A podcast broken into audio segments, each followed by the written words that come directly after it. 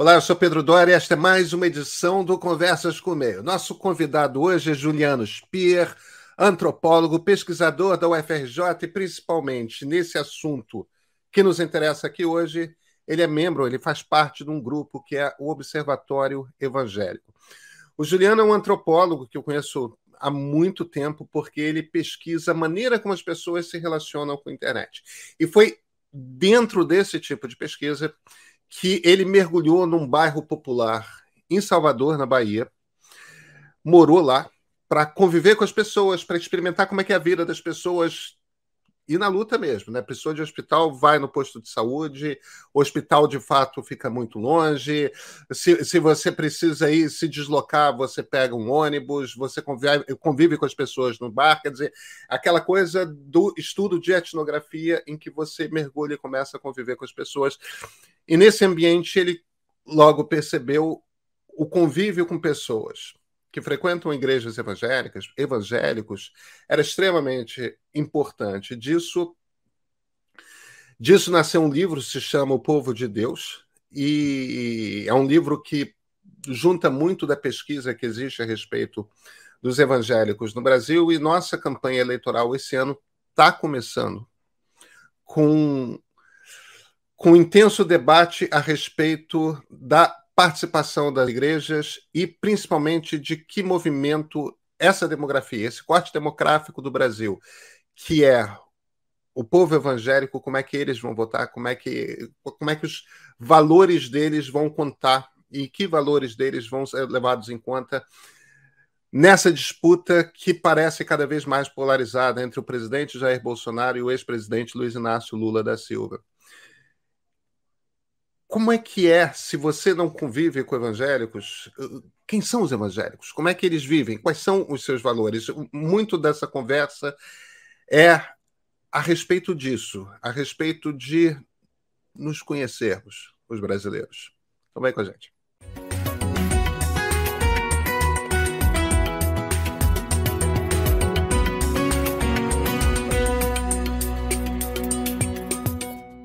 Juliano Spier, muito obrigado por ter aceito o convite aqui para essa conversa. Ah, é uma honra. Estou me sentindo nervoso aqui, em véspera de ah, prova. Ah, para, para com isso, Juliano. Cara, poucos, poucas pessoas nas ciências sociais têm esse encontro de, de, de conhecimentos de estudos que você tem, que é você estuda há muito tempo o uso de internet pelas pessoas como antropólogo. E, e mais recentemente, você começou a observar o, os evangélicos no Brasil, ou pelo menos um, os evangélicos dentro de uma comunidade na Bahia, com, com um olhar novamente de antropólogo. Cara, a gente está entrando numa, numa eleição em que as duas coisas são fundamentais. Como corte demográfico os evangélicos são eleitores chaves nessa eleição. E, evidentemente, a internet é a forma de, de comunicação. Eu, eu queria eu queria começar com algumas impressões iniciais suas, Juliano. Como é que você descreveria esse grupo, os evangélicos? No sentido mais geral, se você tivesse que apresentar para alguém que acaba de chegar de Marte, não tenha mais vaga ideia de quem são os evangélicos brasileiros, como é que você responderia? É, eu acho que a forma mais simples seria dividindo entre protestantes históricos, que são os evangélicos que a gente geralmente conhece quando faz o curso de história, estuda a reforma protestante, e que chegaram ao Brasil principalmente vindos dos Estados Unidos, mas também da Europa na segunda metade do século XIX e continuaram vindo, né, em grupos pequenos é, e num ambiente muito é, geralmente intelectualizado, de classe média. É, então você tem universidades sendo fundadas é, por presbiterianos, como é o caso do Mackenzie, a Universidade Metodista, então são esses são evangélicos geralmente das camadas médias e altas e que tem esse, esse grande interesse por uma religiosidade muito raciocinada, é, culta, é, muito esclarecida em termos de valores, muito pragmática, no certo sentido, e é, complementando esse grupo, um fenômeno que mudou a cara da, da religião no mundo, que é o fenômeno pentecostal, que, enfim, vem, é, que é hoje né, o principal fenômeno religioso no Brasil, é, e que é formado por um grupo predominantemente preto, pobre, é, urbano, periférico, e é principalmente constituído por mulheres, e que tem uma religiosidade diferente dessa primeira, muito mais misteriosa, né? E daí a gente fala sobre Michele Bolsonaro, falar em línguas, a emotividade, o retetê, a incorporação, é, a premonição, enfim, é, todos esses elementos que são muito relacionados à, à religiosidade encantada, né? milagrosa, é, do mundo, enfim, de um mundo é, muito diferente desse ethos protestante, racional, intelectualizado, né, estudado pelo Weber. Então são esses grupos principalmente. Se a gente for sofisticar um pouco essa fala, tem é, testemunhas de Jeová e, é, e os adventistas no século XIX que são é, grupos muito grandes do ponto de vista é, numérico, no Brasil, inclusive, é, e que não são reconhecidos nem se reconhecem como protestantes, apesar de serem protestantes, né? Porque seus fundadores vieram de igrejas protestantes e levaram consigo essa tradição. Mas há um estranhamento é, em relação a esse grupo é, então eles adotaram aí algumas práticas é, particulares, né, como guardar o sábado, enfim, é, numa tentativa de retorno a um, a um cristianismo ori é, original é, do judaísmo. Mas para simplificar, eu falaria de evangélicos protestantes de igrejas históricas e pentecostais, que é da Assembleia de Deus para frente. Pois é, então eu, eu, eu, gostei de você ter citado o Weber, porque tem, você observa como diferentes esses grupos pentecostais em relação a luteranos, calvinistas, etc., as grandes igrejas históricas ali do, da, da, do período da reforma, né? A gente está falando da Renascença, tempo pra caramba que já passou, né? É, mas uma das observações que o, que o Weber falava, fazia era a respeito da coisa da ética protestante, né? É, de que uma das grandes diferenças entre o protestante e o católico, dentro daquele mundo cristão europeu, é que o protestante, enquanto o católico estava muito ali preocupado com a questão da usura, pode emprestar dinheiro, não pode, o protestante era muito pragmático trabalha, acha que tem que construir a, a, a vida dele por uma ética de trabalho, então trabalha duro para fazer dinheiro e, e, e, fazer dinheiro quer dizer que você está sendo premiado pelos seus esforços por Deus, que era uma visão muito diferente da que a Igreja Católica trazia, que ser rico era uma coisa terrível. É, evidentemente eu não estou fazendo questão de eh, qualquer juízo de valor em relação à, à hipocrisia ou não, mas tinha essa diferença muito marcada que é uma que é uma coisa que quase vira um clichê da sociologia, né? É a questão da ética protestante.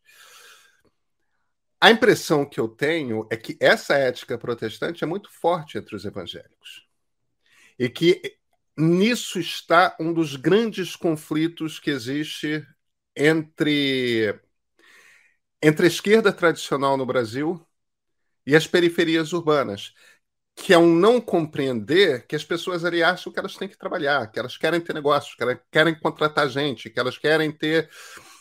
É, não estou de forma alguma sugerindo que sejam liberais ou qualquer coisa do tipo, mas existe uma ética ali, que é uma ética de trabalho, Enquanto que a esquerda tradicional no Brasil está falando de luta de classes. Eles não compram a, a, a ideia de que há uma luta de classes e, e, querem vencer na vida. Não, não quer dizer que não possa ter programas de auxílio por parte do Estado, tudo mais, pode, mas eu estou errado em, em, em, ver esse confronto que existe. De certa forma, isso muda a cara de quem é pobre no Brasil, pelo menos nas periferias urbanas, em relação ao que era 40 anos atrás, 30 anos atrás? É, eu concordo com você a partir da minha experiência de campo. Né? Então, os católicos desse bairro, eu morei num bairro na periferia de Salvador, tinha ali uma igreja católica no centro do bairro, na região mais alta, nove terreiros de candomblé no entorno e mais de 80 igrejas evangélicas entre a igreja católica e os terreiros de candomblé, né? de todos os tamanhos, de todas as origens, entre luteranos e a igreja renascer em Cristo, enfim, todas as, essas variações. É, os católicos eram principalmente é, funcionários públicos, né, e tinham uma perspectiva bastante, entre aspas, acomodada em relação a, a, a trabalho, e os evangélicos que eu conheci, muito, muita gente do corre, sabe? É, eu me lembro de uma pessoa, particularmente, um adventista, é, ele, ele fazia o horário noturno de uma, de uma pousada, então ele entrava de madrugada, daí de madrugada, quando ele saía, ele abria a lojinha dele, daí deixava a mulher dele tomando conta da lojinha, ele ia a Salvador comprar peças, porque ele vendia sistema de segurança para é, esses é, câmeras de vídeo para proteger as casas, voltava, abastecia e de noite fazia um curso online, ou seja, ele tinha três turnos de trabalho, né? E eu acho que ele é muito a cara desse, desse personagem novo, né? Que quer é, muito pela disciplina da vida, né? Por uma por um interesse não simplesmente em prosperar, mas em ter boas condições para ser um bom cristão, né? Ou seja, ser um cristão é, que tem o sossego de deixar o filho numa escola e saber que esse filho está bem tratado, que sabe que tem um plano de saúde para se alguma coisa acontecer, né? Então, é, sim, essas, é, esses contornos existem e levaria até um, a um, um, um, ponto mais adiante que a gente fala desse, dessa dificuldade né, de entender o, o, o termo é, prosperidade dentro dessa, dessa noção de uma teologia da prosperidade, falando que essa prosperidade é simplesmente a pessoa entrar na igreja para ganhar dinheiro, ganhar um carro. E a antropóloga Diana Lima, que fez pesquisa na Igreja Universal, que seria talvez, ou é, talvez a igreja mais acusada desse tipo de, entre aspas, pecado, é, diz como esse, essa prosperidade ela está dividida em muitos âmbitos. Então você tem o dia da família, então a prosperidade em termos de relações familiares, afetivas. Então você tem um bom convívio com seu cônjuge, né, com, a, é, com, a, com seus filhos. É, prosperidade em termos de saúde, prosperidade inclusive em termos de trabalho, né? Mas não é, é não é essa história de entrei para a igreja para ganhar dinheiro exclusivamente é, eu trabalhei num instituto de pesquisa chamado BHUP e é, há um ano e meio a gente fez uma pesquisa sobre evangélicos e o consumo, comparando grupos diferentes, né? Então, evangélicos, católicos, pessoas que não tinham religião ou eram ateus e outros grupos. É, e, curiosamente, a gente perguntou para essas pessoas onde que elas se viam daqui a cinco anos e os evangélicos perderam de todos os outros em relação a, a dizer eu me vejo tendo mais dinheiro, mas ganhava de todos os outros dizendo eu me vejo sendo dono do meu negócio, né? Eu acho que essa diferença diz muito sobre esse grupo, né? Um grupo batalhador mesmo. Quer dizer, no fim das contas, o, o se eu estou entendendo direito o que você está. A maneira como você está interpretando essas respostas, quer dizer, é um crescer pessoalmente, mais do que fazer dinheiro. O objetivo não é fazer dinheiro, mas é ganhar independência, é ganhar tranquilidade na vida de. É, é, é por aí? Então, é, esse é o salto, né? É, e é esse, essa foi a experiência mais profunda para mim. é, e foi um privilégio, apesar de ter sido muito difícil. É, a literatura antropológica sobre camadas populares do Brasil, ela fala mais sobre quem não é da camada popular do que quem é da camada popular, né? Ou seja, é, o quanto, e, e aí eu cito sempre o trabalho da professora Cláudia Fonseca, que diga se é uma americana e, portanto, teve, é, a partir dos Estados Unidos, uma sensibilidade em relação a esse tema da, da, dessas separações de Estado, a professora é, Cláudia Fonseca usa o termo apartheid para se referir a essa distância que existe no Brasil entre o brasileiro das camadas médias e altas, que é a pessoa que tem o carro, que é a pessoa que tem o plano de saúde, que é a pessoa que vai para a escola pública e que gasta, sei lá, 100 dólares, ela diz, por uma consulta médica, e a pessoa que vai de ônibus, depende do sistema público de saúde e vai para a escola pública sucateada, né? Então são mundos que não se comunicam.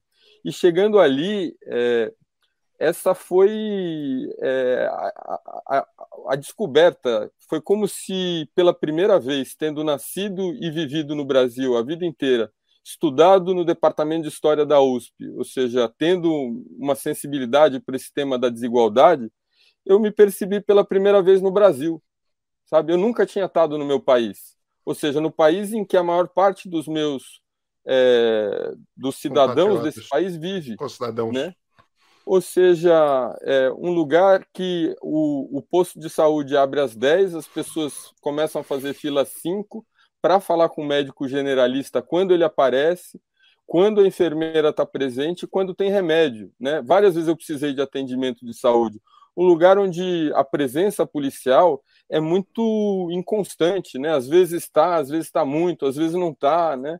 Um lugar em que quando acontece um crime, o melhor que você pode fazer é ficar muito calado, porque hoje a polícia está aqui. Quando a polícia for embora, é você para acertar as contas com quem quer que você tenha denunciado, né?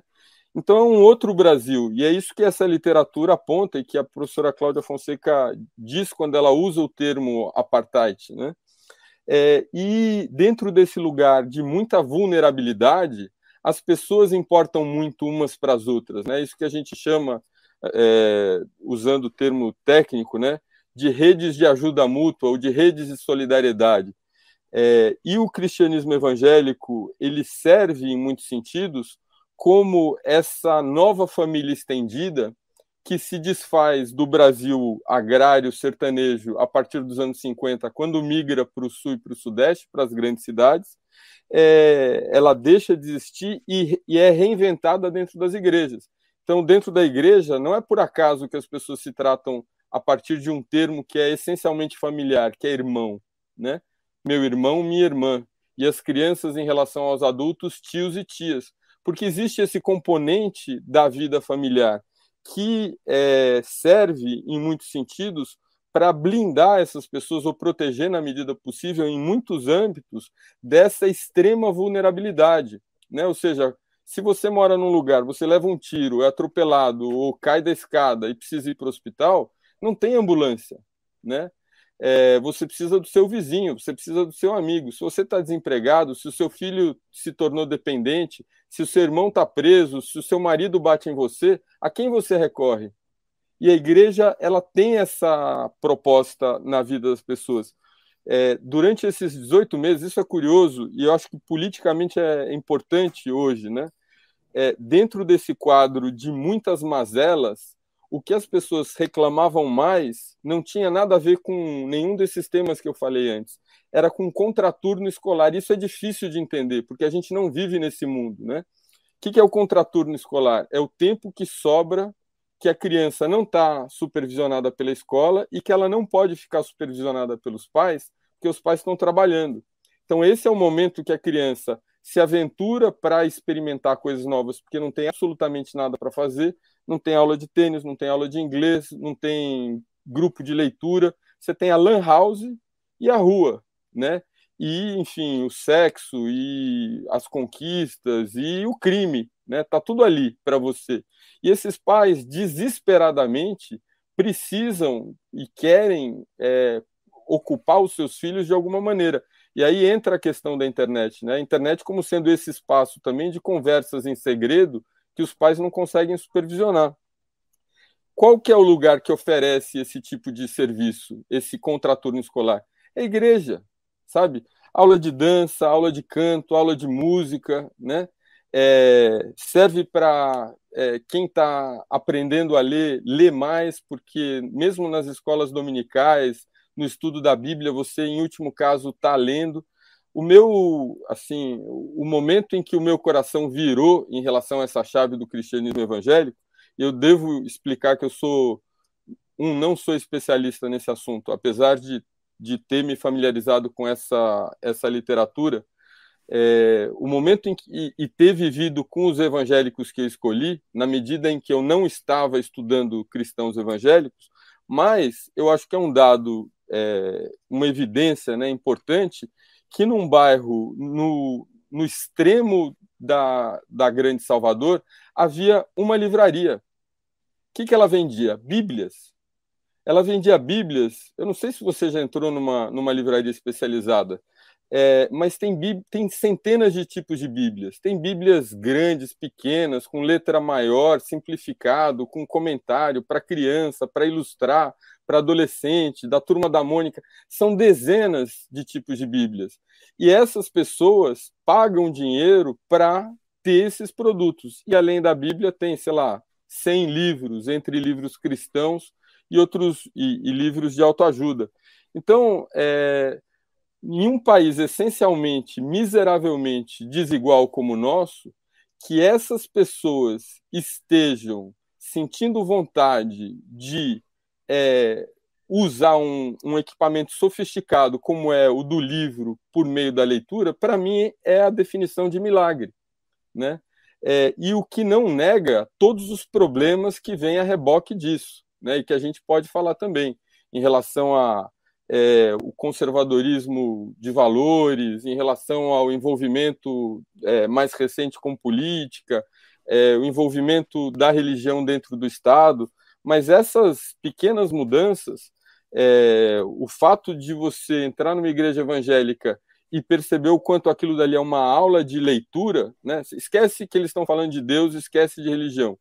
O pastor, é, irmãos, abram o livro na página, leiam comigo, repitam. Isso é uma aula de alfabetização, né?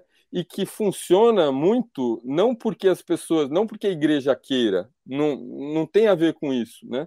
Tem a ver, eu acho que num certo sentido, com uma maneira de você mostrar que você é diferente para as pessoas que estão no entorno. Então, se, se as pessoas são todas com baixa escolaridade, você se apresenta como alguém moderno, que domina o código escrito, que é o código da elite, e num segundo momento, você é constrangido quando entra na igreja a saber ler, porque que o seu chefe, que o seu patrão, que as pessoas brancas saibam ler, tudo bem mas que os meus vizinhos saibam ler e eu não sei, isso me torna mais ignorante do que eu achava que eu era.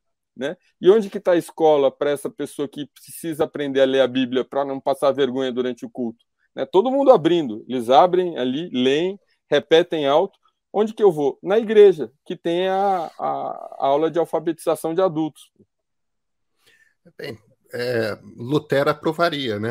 Essa era a é. intenção é. dele, que as pessoas pegassem a Bíblia, lessem a Bíblia e, e, a interpretassem pela sua capacidade de interpretação de texto, não dependendo do padre na Bíblia em latim, né, como, como era até a Idade Média. V vamos lá.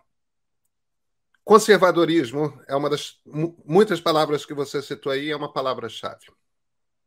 É, e, e eu queria entender um pouco mais qual é a natureza desse conservadorismo. É, que tipo de conservadores eles são? Quais são os valores que eles acham importante conservar e, e, e onde que eles são é, progressistas? Como é que como é que é como é que são? Como é que é a cabeça deles? Então, eu, eu vou falar a partir de exemplos da minha etnografia. É, eu, eu comecei a prestar atenção no tema do cristianismo evangélico porque eu tinha muita dificuldade de falar com mulheres do bairro em que eu morei, né? é, dentro do, do ethos de onde eu vim, você pode falar com uma pessoa adulta, uma colega de turma, ou pedir informação para alguém na rua e começar a conversar, ou num bar, né? Isso, isso faz parte de como as coisas acontecem, né? E todas as vezes eu falava muito bem, aliás, tinha é, é, sempre muito simples, era sempre muito simples falar com homens, né? Especialmente porque o espaço de convívio desse homem é o bar. E o bar simplifica as coisas, né? Um ambiente aberto para essas relações novas e suavizado aí pela pelo consumo de cerveja ou de outras bebidas que tornam a gente também mais predisposto a, a, a falar e a se expor, né? Então, nenhum problema conversar com homem.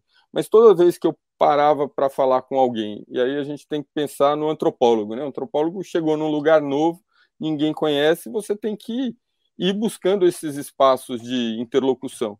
Eu parava e, e, e usava essa mesma estratégia de olha, eu sou um pesquisador, vim aqui, estou morando em tal lugar, etc. E eu via é, essas mulheres adultas, né, casadas ou não, não importava, é, buscando saídas para aquela situação constrangedora de estar falando comigo ali. E, é, eventualmente, eu, é, eu fui percebendo o quanto isso tinha a ver com é, a, a, maneira como a vizinhança tomava conta da vida dessa pessoa. Ou seja, o homem é o sujeito que vive do bairro para fora, que vai buscar recurso, é o taxista, é o motorista, é o sujeito que trabalha fora, e a mulher, essencialmente, a pessoa que tem a ocupação principal de cuidar da casa e dos filhos, e o que sobrar de tempo ela usa para ser produtiva, geralmente ali dentro, né? fazendo um serviço, cozinhando, é, fazendo faxina para alguém, mas sempre dividindo essa responsabilidade com é, o, o, essencial cuidar da casa e, e, e dos filhos. Né? É, quando eu passo a frequentar a igreja evangélica e, e, não tem como não fazer isso num lugar que mais da metade das pessoas, ou quase a metade das pessoas é evangélico, eu me dou conta que essas mulheres evangélicas não sofrem a mesma pressão de, de serem monitoradas, né?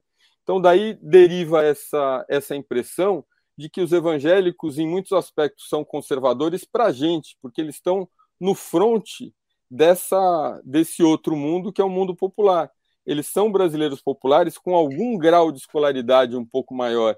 Eles estão mais é, próximos em termos de ambições de consumo, né? Mas a gente não consegue ver, tem uma visão em geral romantizada desse Brasil tranquilo, né? Assim, de, de relações raciais fluidas. É, e que não conferia, né, assim, um, um Brasil em que a mulher é, ela é responsabilizada e vive muito essa, é, esse drama de ser a, a chefe da família, porque em última instância ela que é responsável por tudo, e ainda assim precisar cuidar do seu filho, mas ter que ter um emprego lá fora, porque o pai pode ir embora, eventualmente, né? Então ela precisa trabalhar e ela é cobrada para ser mãe. Dentro do espaço da igreja, essas, essas diferenças são menores, né? E uma, um, motivo disso, segundo a literatura, é que o, a igreja, a conversão do homem, tira o homem da rua e leva ele para a igreja. Então não é que a, a mulher é, ganha poder por ela, né? Isso acontece, ela tem espaço, ela tem entrada em outros espaços.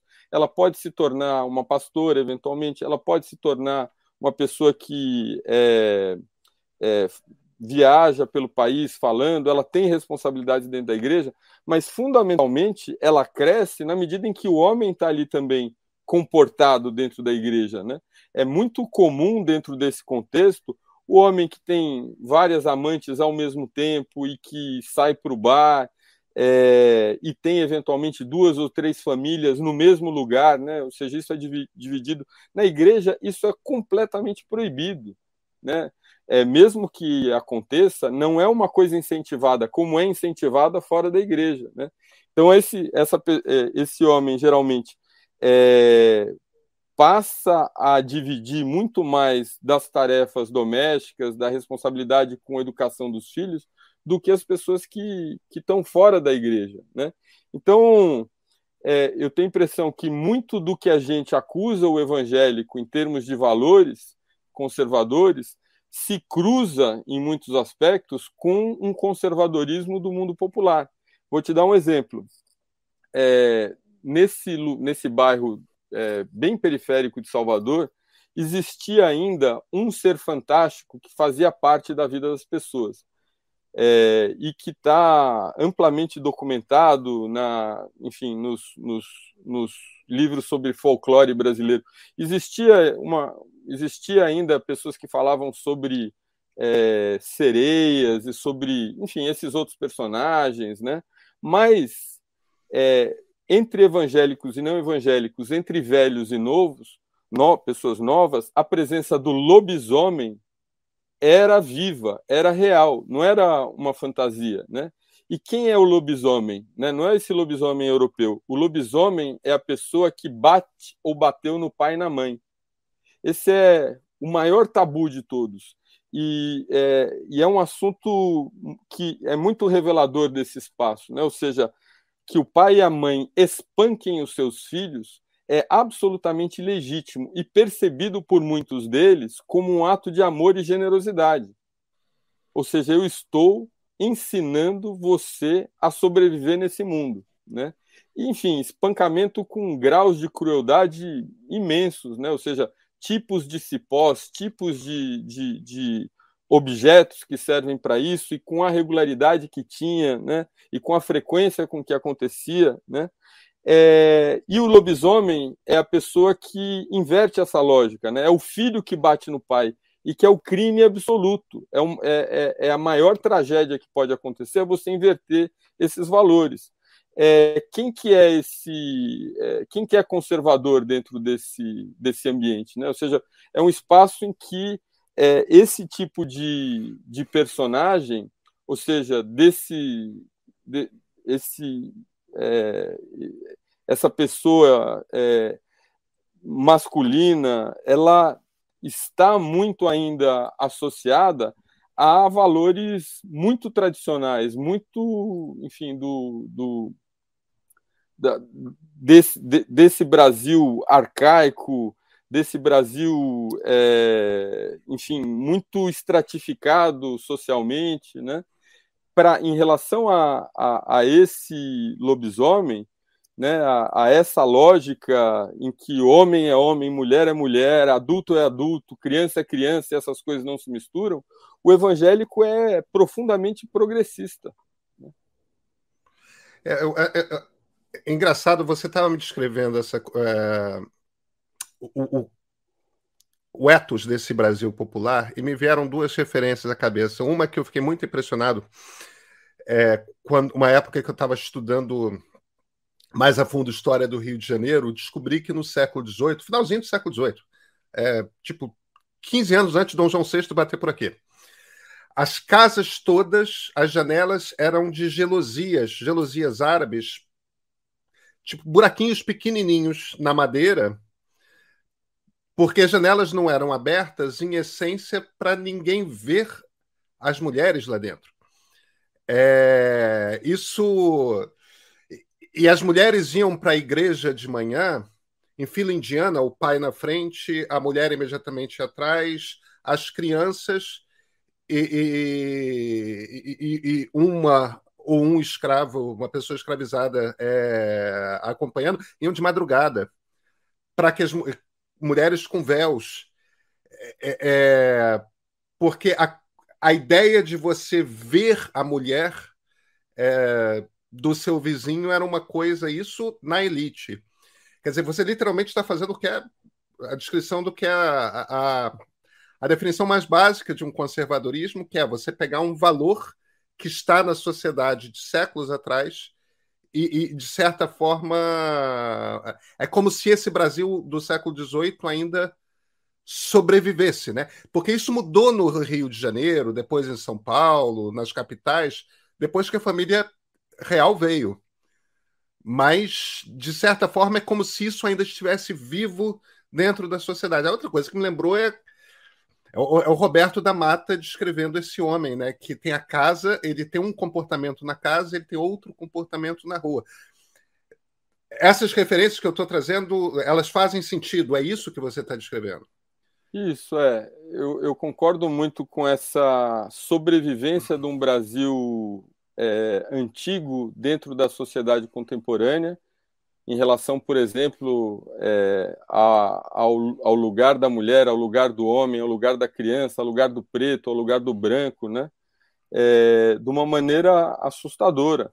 É, enfim, e que é muito governado por essas regras de convívio, né? Ou seja, o que é que você pode fazer? A história do lobisomem, ela, ela traduz muito isso, né? Assim, ela justifica. E eu, eu tenho um amigo, por exemplo, meu amigo, é, um, uma das três pessoas nesse bairro que tinha um curso superior é um pastor batista que passou pela fresta da porta porque uma família batista é, de posses resolveu apadrinhar ele e ele foi para o seminário batista, conseguiu estudar, foi para o seminário e ele dizia claramente que tinha presenciado né, uma situação com lobisomem ou seja, uma pessoa esclarecida, educada e que falava, olha, isso existe, eu, né? E o lobisomem não é um, um, uma besta qualquer, o lobisomem é o monstro que vem quando você subverte esses valores, né? É, e, e, é curioso como ele se transforma, né? O lobisomem ele vai para o estábulo onde estão os animais e ele roça as costas dele na grama ali onde está, onde os animais andam e é ali que ele se transforma nesse bicho. E ele vira um monstro e sai, enfim, quebrando, batendo, perseguindo. Né? Que é, no fim das contas, uma figura masculina externa e ameaçadora, né? Isso, exatamente, é um... exatamente. Que subverte a lógica do quem está no valores quem deve ser sub subordinado. E aí conversa com o Roberto da Mata mesmo. Essa é a sociedade da casa do Roberto da Mata. Né? O Roberto da Mata é, fala sobre esse contraste, ele teoriza sobre o Brasil, né? falando sobre a casa como esse espaço hierarquizado, onde as pessoas têm nome, mas elas nunca vão mudar de hierarquia, né? Ou seja, quem nasceu para filho é sempre filho, quem nasceu pai, e você simplesmente substitui essas pessoas na medida em que um vai morrendo e outro vai, vai tomando lugar. E a rua é o espaço da total anonimidade e, portanto, não tem valor nenhum. E daí você pode matar, perseguir quem você quiser. Nesse caso, é o, é o, é o espaço da casa, né? ou seja, você ou obedece a essa hierarquia, ou você é, se submete a essa ideia de que os seus pais podem, é, quando quiserem, por qualquer justificativa, fazer você apanhar da forma como eles acharem que deve, e você deve se submeter a isso e tem até uma lógica depois, enfim, uma, um argumento para explicar isso, que se você quiser depois eu falo, mas é, e você de forma nenhuma pode virar isso de cabeça para baixo, porque aí é ofensa. Né? Então vamos, deixa, deixa eu trazer esquerda e de direita de volta aqui para nossa conversa, porque a, a esquerda no Brasil tem um histórico são os imigrantes italianos que trazem o anarquismo ali para o chão de fábrica, é, que dura ali uns 10, 15 anos, até que, até por conta da Revolução de 17, os comunistas se tornam dominantes nesse espaço, e aí sim trazem mais claramente o discurso de luta de classes tudo mais, e aí o Getúlio dá uma neutralizada isso, nisso encampando lá, inventa, trazendo o trabalhismo. É, mas é uma coisa, é uma esquerda urbana. É uma esquerda fundamentalmente urbana e, e, e, que observa muito o operário na fábrica, que é uma figura que cada vez mais existe menos. né? É, é, é, as fábricas estão acabando e onde há fábricas não há operários, há robôs, tudo mais. Quer dizer, não é à toa que você vai para a ABC em São Paulo e cada vez menos os partidos de esquerda são fortes lá, porque esse espaço. Isso é história da esquerda, tradicionalmente. E, claro, existe uma esquerda intelectualizada, frequentadora das universidades públicas, tudo mais. Agora, a direita, que sempre teve uma característica muito fisiológica, né? A dentadura, a, a, a prótese de não sei das quantas, a cesta básica, um, um, trazer o dentista aqui para fazer um serviço na comunidade na época da eleição, tudo mais. Sempre foi aquela coisa muito. A, a ação da direita no Brasil sempre foi te dou um serviço aqui, te, te dou uma coisa aqui e você me dá o seu voto em troca. Essa, essa relação funcional. Me parece que há uma transformação disso acontecendo. É, pela primeira vez, a gente está vendo. Porque, não, eu, eu, se eu não estiver enganado, eu acho que isso é uma novidade das últimas poucas décadas, dos últimos 20 anos. Existe uma direita se comunicando com uma base de eleitores popular e, e, e se comunicando através de valores, não de uma troca clara. Eu não estou dizendo que não existe fisiologismo, porque evidentemente que continua existindo. Mas a gente está falando agora de uma conversa a respeito de valores, de que tipo de sociedade eu quero. Podem não ser, Juliano, os valores que eu gostaria de ver, ou os que você gostaria de ver, ou que pessoas com quem convivemos eh, gostariam de ver, mas a gente está falando de uma transformação política aqui, e é, uma, e é um ambiente que a, a direita dominou rápido e com facilidade, e a esquerda ainda olha com espanto, estranhamento, sem com uma certa incapacidade de encontrar uma linguagem para conversar com essas pessoas. Faz sentido a maneira como eu estou descrevendo ou não? É, tem duas coisas que eu queria comentar, né? Primeiro sobre direita e esquerda, como esses conceitos, é, assim como democracia, por exemplo, não ecoam dentro, pelo menos, do, do espaço em que, eu, em que eu vivi e convivi como pesquisador. É, então, isso dialoga com o, o, dia de hoje, com esse conceito de eleição, na medida em que a gente está falando sobre preservar a democracia para pessoas que é, não vivem essa democracia, não são protegidos por essa democracia, não são representados, não vivem dentro de um, de um país que é, é, trata essas pessoas da mesma forma como outras são tratadas, essas que aparecem na TV, estão na vitrine, consomem, etc. Né? Então, é, direita e esquerda é, são, enfim, muito mais labels é, que a gente usa, né, e democracia nesse sentido também, do que alguma coisa que é, fazia parte do vocabulário as pessoas que falavam a partir dessa desse idioma né, político, elas se referiam muito mais ao Lula, né, é, como alguém que representava o campo dos pobres, é muito mais pobre contra rico do que direita contra esquerda, né? É, então o Lula como sendo essa pessoa que é, mesmo quando ela errou, ela errou a favor do pobre. Então você tinha esse eco, olha, sempre todo mundo roubou, né? Mas aqui teve uma, uma pessoa que, enfim, é, tendo roubado ou não tendo roubado, ela trabalhou, é a primeira pessoa que trabalhou pela gente.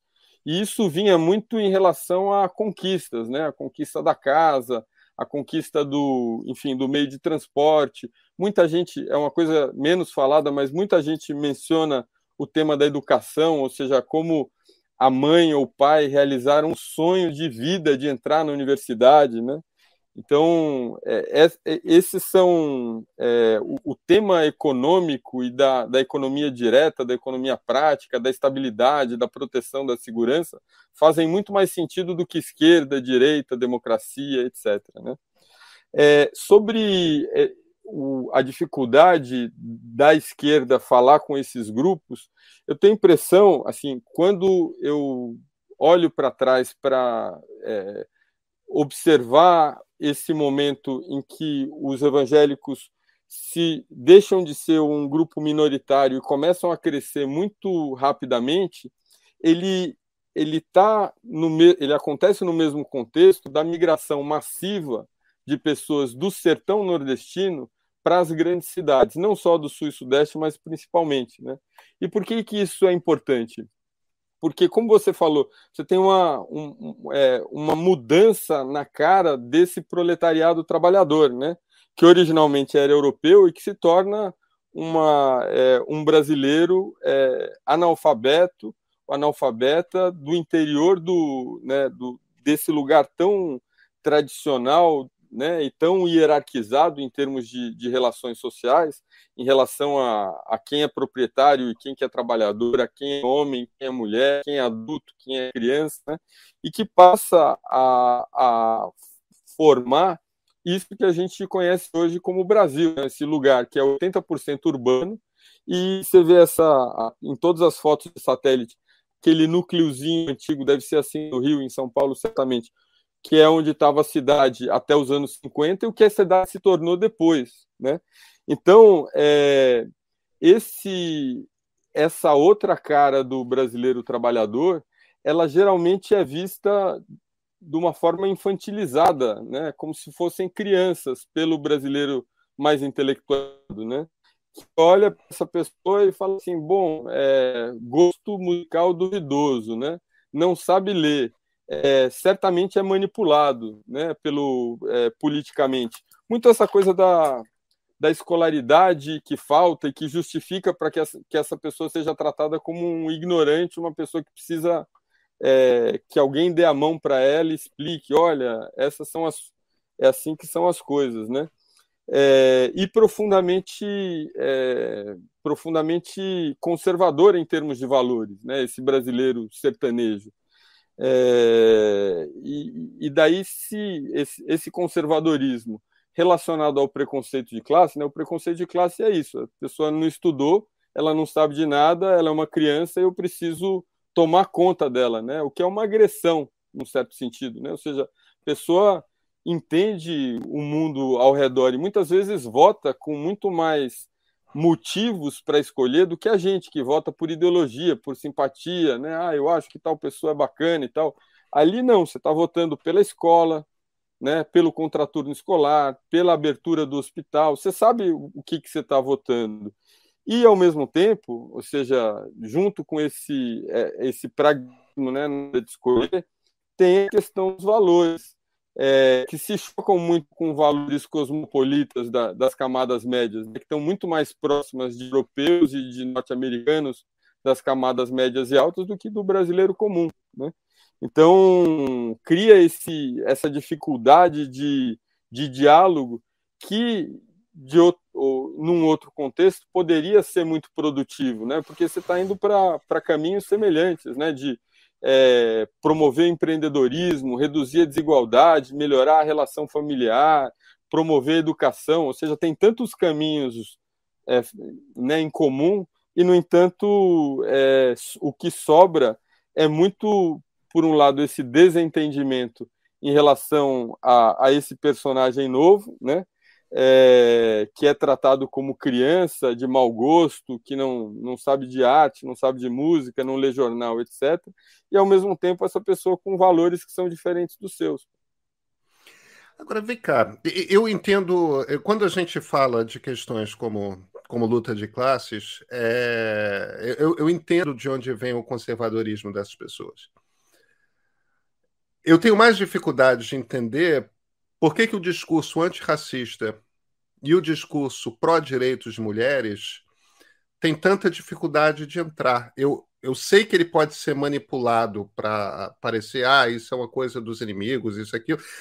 Mas a gente está falando de um, de um ambiente onde a grande parte das pessoas são pretas, um, um ambiente predominantemente feminino, em que as mulheres compreendem perfeitamente que o jogo nessa sociedade em que vivemos, é mais difícil para elas.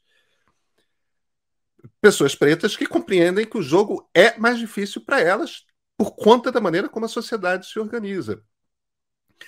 Ainda assim, não há não há eco nesse desse tipo de discurso. Como é que como é que as pessoas interpretam é, te parece o, o, discurso não não evidentemente as pautas feministas de classe média é, como questão de aborto tudo mais porque eu entendo que envolve principalmente com pessoas religiosas pontos extremamente delicados mas quando você fala de é, violência contra mulheres, é, violência doméstica principalmente, quando você fala da questão de desigualdade salarial, isso é algo é, das dificuldades que existem com licença maternidade, de, de avanço de carreira e tal. cara, são, não são pautas artificiais para essas mulheres, são pautas que fazem parte do cotidiano delas, não? Certamente, daí a importância estratégica da primeira-dama nessa eleição, né? ou seja, conversar com esse público. É, esse é o, é é o, é, esses dois assuntos eles são os mais delicados. Né? Quando eu submeti para a editora o, o Rascunho do Povo de Deus, ele veio com uma avaliação da parecerista é, muito favorável, falando contanto que você tire esse capítulo sobre mulheres, porque isso é tudo baboseira, né? É, e é um capítulo que apresenta a literatura sobre esse assunto, dizendo que, basicamente, é, a, a visão que se forma nas camadas médias sobre feminismo é muito diferente e contrastante com é, a percepção dessas mulheres no mundo pobre. Como eu te disse, é, no lugar, nesse bairro onde eu morei, a mulher evangélica estava, em relação à, à mulher que não era evangélica, muito mais protegida, inclusive dentro de casa, em, inclusive em relação à, à, violência doméstica relacionada ao consumo de álcool, é uma coisa absolutamente conhecida e ninguém mexe, né? Ou seja, você não pode ir na casa da outra pessoa para fazer isso. Ela é, estuda mais e tem um interesse, sim, pelo tema da, desses direitos humanos relacionados à proteção à criança, relacionado à proteção à mulher, relacionado a condições de trabalho para a mulher via creche. Os espaços em que isso se choca são esses temas que têm sido muito enfatizados, que é a questão do aborto e a questão do, da ideologia de gênero, né, chamada ideologia de gênero. E eu entendo que a única que realmente é, toca num nervo ali, ou seja, essas outras pautas, eu acho que elas são artificiais, né? A questão do casamento homoafetivo, isso, sabe, cada pessoa entende uma coisa. Tem gente que entende que significa que o Estado vai forçar as igrejas a casar pessoas. O que eu ouço das pessoas com quem eu convivo é: olha, a gente, quem cada um, sendo adulto, você pode fazer o que você quiser. O meu problema é eu mandar a minha criança para a escola, não para ela chegar e passar no vestibular, mas para ela questionar se ela é homem ou mulher. Aí está o, o tema que dói e que é delicado. Mas os outros assuntos relacionados a direito, direitos humanos, saúde da mulher, saúde do idoso, saúde da criança, são temas absolutamente importantes, né? E que têm sido é, muito bem é, promovidos a partir dessas representantes, né, da Damares, da Michelle. A questão do racismo é um, é, esse é outro tema embolado, assim, como você disse, porque ele não está resolvido dentro, dentro das igrejas, ele é um assunto tenso, né? por conta dessa é, desse movimento que ainda não se tornou explícito, mas que existe de detecção de que quanto mais preto você é, mais parte do povão da igreja você tá, e quanto mais branco, mais, mais parte da elite da igreja você tá. Né? E é um debate que vem amadurecendo e vem crescendo, mas que não se deu ainda de uma forma plena na, na igreja evangélica. Eu é, escrevi sobre uma, uma experiência de uma pessoa que foi muito próxima, foi minha assistente de pesquisa durante esses 18 meses, que é uma, uma jovem preta da Assembleia de Deus que, é, entrando numa universidade é, privada, pela distância dessa universidade, pôde ter contato com pessoas do movimento negro e pessoas de outras religiões de matriz africana, e que, por intermédio dessas pessoas, foi levada a uma loja que vendia produtos é, de beleza que eram feitos para a pele e para o cabelo dela, e que de repente tem esse grande insight, fala: "Nossa, eu só vi propaganda de televisão de pessoas de outra pele e com outro cabelo". E toda é, é, essa conversa sobre racismo, que era distante, se tornou real para ela. E ela levou para a igreja isso, fazendo um processo lento, gradual, racional de incorporação do cabelo dela dentro da igreja. Ou seja, ela que alisava o cabelo foi gradualmente é, tratando o cabelo, não só ela podia ter feito isso de uma maneira mais rápida, mas ela precisou tornar isso em, em etapas para que ela fosse aceita e angariasse as simpatias das outras jovens ali para ser aceita, né? É, então, enfim, sobre esses dois temas, a questão do racismo é, é de fato um nó né, que existe dentro dessas igrejas. Um, um amigo meu, é, o jornalista Ricardo Alexandre, me lembrou de como o, a principal igreja missionária que chegou no Brasil, a Igreja Batista, e ela é uma igreja que vem de um lugar muito específico, que é o sul dos Estados Unidos, ou seja, é uma igreja que vem de um etos escravista, né, de um etos rural, então que de certa forma é, possivelmente tenha imprimido aí no seu trabalho missionário esse tipo de visão. E é, por outro lado enfim é, você tem o, o, Brasil já sendo esse esse lugar em que cada cada grupo tem seu lugar né? Então é, é uma é uma discussão que ainda vai acontecer está acontecendo está é, amadurecendo. Eu estou trabalhando num, como pesquisador num projeto de documentário e eu fiz, é, eu ajudei a fazer uma entrevista com uma pastora negra é, e ela é, foi muito enfática em relação a associar as igrejas, as religiões de matriz africana com é, o demônio e, enfim, né, de uma forma que a gente vê como muito preconceituosa, mas ao mesmo tempo, quando ela fala sobre raça, ela fala: não, isso é um problema, né? A gente precisa superar esse negócio, existe sim, né? Então não, não, não, não estão sobrepostas essas coisas, elas existem em âmbitos separados. Eu convivi muito com uma, uma, uma vizinha minha que era é, do candomblé e que achava incrível que os filhos dela fossem para a igreja evangélica, né? contrariando essa lógica muito de nós aqui, eles lá, por entender que na igreja evangélica eles estariam mais seguros do que em qualquer outro lugar. Né? Então, é, isso em relação ao racismo, né, um tema que ainda está emergindo e vai precisar emergir e se tornar é, o centro né, de um debate dentro das igrejas. Eu já vejo isso acontecendo né, de forma pontual.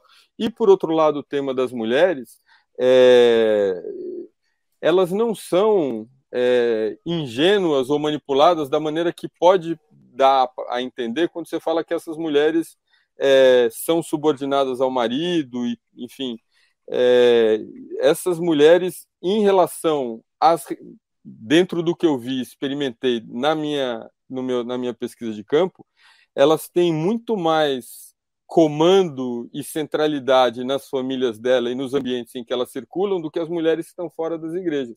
O que não quer dizer que não exista violência, né? o que quer dizer que elas, é, em muitos sentidos, não estejam também, é, de alguma forma, presas a essa realidade, que é alguma coisa que você enxerga vendo como existem principalmente homens em posições de comando e não mulheres nas igrejas.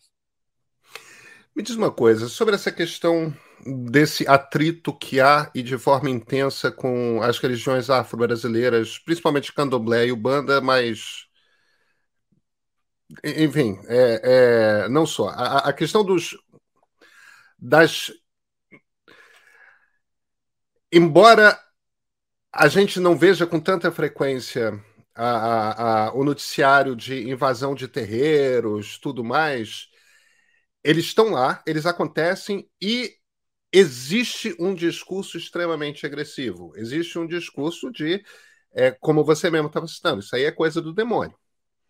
É, isso aí quer dizer, você está retratando aquela outra religião como uma religião que não é apenas uma religião diferente da sua, é, é, é, é uma religião que pertence ao mal né? Dentro de um discurso cristão, cristão, você dizer que algo pertence ao inferno, isso é este é um discurso que incita a violência. Porque essa violência já vem perdoada. Você está fazendo o trabalho do Senhor se você age para cercear é, o livre exercício religioso dessas pessoas que estão em religiões de matriz africana. Isso é porque o, o, natural do cristianismo é, é uma religião que quer se espalhar, que quer conquistar e ver quase como se fosse uma disputa de mercado. É, isso aqui eu estou disputando o espaço, é, os fiéis dessa religião aí eu quero para mim. Eu quero mais gente. É, é uma disputa de mercado ou você acha que é, tem algum, ou, alguma outra coisa por trás disso? É, eu acho que tem uma história por trás disso, né? História de um Brasil católico. Ou seja, quem demonizou a, as religiões de matriz afro não foram os protestantes, foram os católicos que chegaram aqui primeiro, né? É, e eu acho que muito desse é, dessa do que hoje se tornou esse debate que, que justifica a invasão de, de templos, né? É, de terreiros, de espaços é, de manifestação, de prática da, da, das religiões de matriz afro, elas são a, a, mesma história contada de novo, desde o catolicismo, né? Ou seja, e que eu entendo, não sendo um especialista no assunto, é, como uma, uma reprodução dessa mesma lógica da conquista, né? Ou seja, qual quem que está certo do ponto de vista religioso e quem que é o deturpado, né? E enfim, e, e é curioso porque isso, que isso aconteça dentro do protestantismo, na medida em que o protestantismo surgiu a partir dessa defesa da liberdade religiosa. Né? Isso daí é um curto-circuito tremendo é, há, sei lá, até 50 anos, a bandeira do, do evangélico protestante de qualquer igreja era: nós temos o direito de existir aqui. A gente tem que ser respeitado, né, porque cada um tem a sua consciência e a consciência te leva a escolher uma religião, cada um tem a sua. Né? E isso se inverte. É, e eu, eu tenho impressão, por um lado, ecoando esse, cristian, esse cristianismo católico, que, enfim, chegou para o Brasil e foi parceiro da coroa portuguesa na conquista né, do, do, do, dos, das pessoas que vieram ou foram trazidas ou que moravam aqui, e por outro lado dessa de uma vertente desse cristianismo que é, entende e vê o, a, é, o Estado como sendo um espaço para você ocupar, para você cristianizar é, a população, né? Então, talvez esses dois elementos associados, mas é, é, é muito triste esse, que, que o protestantismo insista né, assim, em, em falar sobre esse assunto. E tem um dado que traz um pouco de complexidade para isso e que especialistas vão poder falar melhor sobre isso do que eu, de como quem, em geral, abraça com mais vigor esse combate né, do, é, das, das religiões de matriz afro são os recém-conversos dessas religiões. Né? É, é tipo o, o ex-fumante que vira um fumante chato, um, aliás, um ex-fumante que vira chato, ou a pessoa que parou de beber e que odeia quem beba, entendeu? Ou a pessoa que se tornou vegetariana que faz discurso quando alguém come carne, né? E, e, é uma coisa que, no, no meu entendimento, vai se suavizando, ou seja, essa pessoa, o evangélico de segunda geração, terceira geração, dá muito menos importância para isso do que o recém-converso. É o cristão novo falando de Jesus, né? É, quer te convencer muito de que ele é cristão mesmo, às vezes até por sobrevivência no caso, mas Juliana, uma última pergunta. É, voltando para para nossa origem, internet. Internet e comunicação, que é outro detalhe-chave dessa desse período eleitoral no qual a gente está entrando. Você acha que existe na essas pessoas, como você destacou muito, é... são pessoas que descobriram os livros, são pessoas que se tornam leitoras, são pessoas que estão dentro, dentro das camadas populares brasileiras, são pessoas que estão é, entre as mais sofisticadas intelectualmente e que veem a, a aquisição de conhecimento como um valor. São curiosas, são estimuladas a ser curiosas, são estimuladas a compreender o que leem. É, são... Existe alguma coisa? Eu sei que todo mundo em todas as classes sociais caem fake news. Eu, eu sei que aquela informação que confirma as suas crenças, não importa que doutorado você tenha, se você distraiu, você piscou e você já saiu distribuindo o troço. Mas você acha que existe alguma característica na internet que faça com que espalhar fake news nas redes, na maneira como as pessoas eh, usam a comunicação, existe algum tipo de característica que faz com que esse conjunto dos evangélicos esteja de alguma forma mais exposto a, a, acreditar em informações falsas, porque, por exemplo, toda a discussão que a gente teve a respeito de direitos de mulheres, a partir do momento que você descreve. É, é, a partir do momento que você chama a coisa de, de ideologia de gênero, e, e, e, você começa a descrever como se professores estivessem estimulando as crianças a se tornarem homossexuais ou bissexuais, o que não acontece. É, o que não tem. Isso é uma manipulação de informação. E pega. Claro, pega onde as pessoas estão com medo, é, é pega nas inseguranças que as pessoas têm, nas incompreensões tudo mais tem alguma fragilidade maior nesse, nesses brasileiros do que em outros? Não é isso? Como é que funciona?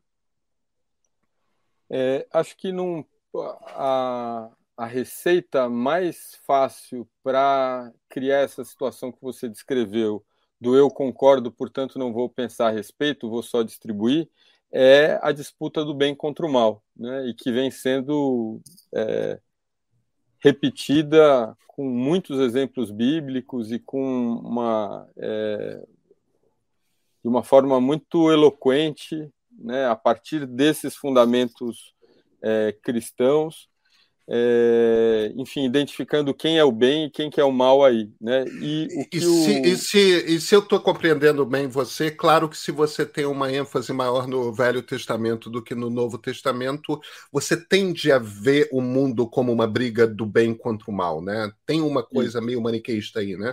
Isso, exatamente. Então, mas isso é, conversa especialmente com pentecostais que são o que é o principal grupo, né? O grupo que é majoritário hoje e o que mais cresce. Então, eles têm essa, é, enfim, essa adesão meio que parte do, da maneira como eles enxergam o mundo, de que existe uma perseguição e de que, é, enfim, qualquer história relacionada a vão fechar igrejas, de alguma forma toca em você de uma maneira especial e liga o alerta, né?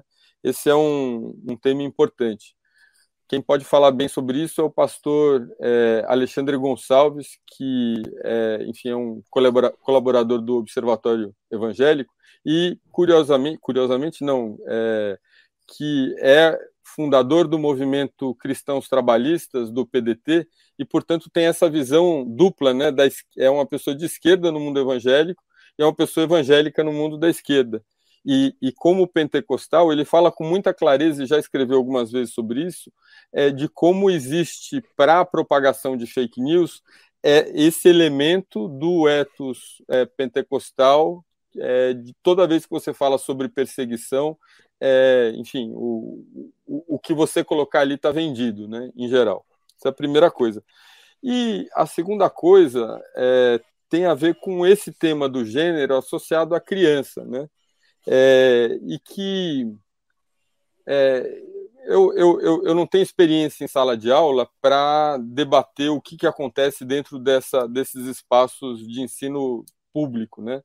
É, e ouvir com frequência é, pentecostais próximos com quem eu dialogo dizendo o quanto é, para eles é importante a escola, né? Ou seja, não é uma negação da escola, não é uma negação da, da escolaridade, mas é uma sensação de que é, o, o Brasil está, do ponto de vista das suas instituições e visões predominantes dessa, dessa camada é, das, dessas camadas médias e altas que estão no governo e controlam empresas e que são jornalistas, etc., tem uma visão dissonante em relação a eles no que tange o tema da sexualidade, né? É, isso, de certa forma, ecoa também o que diz uma, uma pesquisadora, uma socióloga americana chamada é, M. Erika, Erika M. Smith, que diz isso em relação ao Estado brasileiro, né? Que o Estado brasileiro representa pouco o tanto de brasileiro conservador que existe, né? Então, é, quando essas pessoas é, tocam, quando se toca essa questão da educação dentro da, é, em relação ao tema da sexualidade, ele é, ecoa muito nessa, é, nessa família pobre que deixa o filho e que vê o filho exposto muitas vezes é, a essa falta de supervisão do Estado, ou seja, não tem nada para fazer à tarde, a essa exposição ao mundo da, das drogas, ao mundo da, é, da prostituição relacionada às drogas, etc. Então, é de fato um. É, o medo é menos sobre a questão da sexualidade e, e ele pode ser debatido é, a partir da visão da proteção da família, né? eu, eu tenho a impressão que tem um, um, certo escândalo, uma amplificação dessa, desse tema da sexualidade é, que poderia ser disputado. Por exemplo, o pastor Henrique Vieira fala sobre isso de uma forma muito interessante, né? ou seja, de como nós temos tido dificuldade de falar sobre família. Porque quando você fala de família, sendo de esquerda ou é, progressista, supostamente você estaria favorecendo o patriarcado. Quando você fala de vida, se você defende a vida, você é, dá a entender que você está sendo contra o aborto, né? E quando você fala de amor, você está falando uma coisa que além de irracional é cafona. E com isso ele diz, né?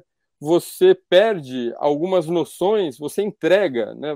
Você deixa de disputar noções que são muito importantes para você dialogar com as pessoas, que é família, amor e vida, né? Então, eu tenho a impressão que observar essa questão da, por exemplo, da chamada ideologia de gênero, pensando que o que se está dizendo, na verdade, é eu quero o meu filho protegido, né? ou seja, disputar a maneira como você fala que essa proteção vai acontecer, ou seja, que você tem legitimidade como pai para ajudar na educação do seu filho e que o seu filho, enfim, não vai ser o produto da escola e que a escola vai ajudar essa criança mantendo ela é, segura no período em que os pais estão fora, ou seja, você tem margem aí para negociar sobre é, esse tema. Mas são, acho que esses dois, esses dois assuntos que são, em geral, explorados, né? A questão da, da, da sexualidade, particularmente associada à escola, e a questão da, é, da luta do bem contra o mal e da possível perseguição né, à igreja, enfim, uma coisa que historicamente ecoa muito né, na cabeça, é, principalmente dos pentecostais. Juliano Spier, muito obrigado pela conversa. Eu que agradeço.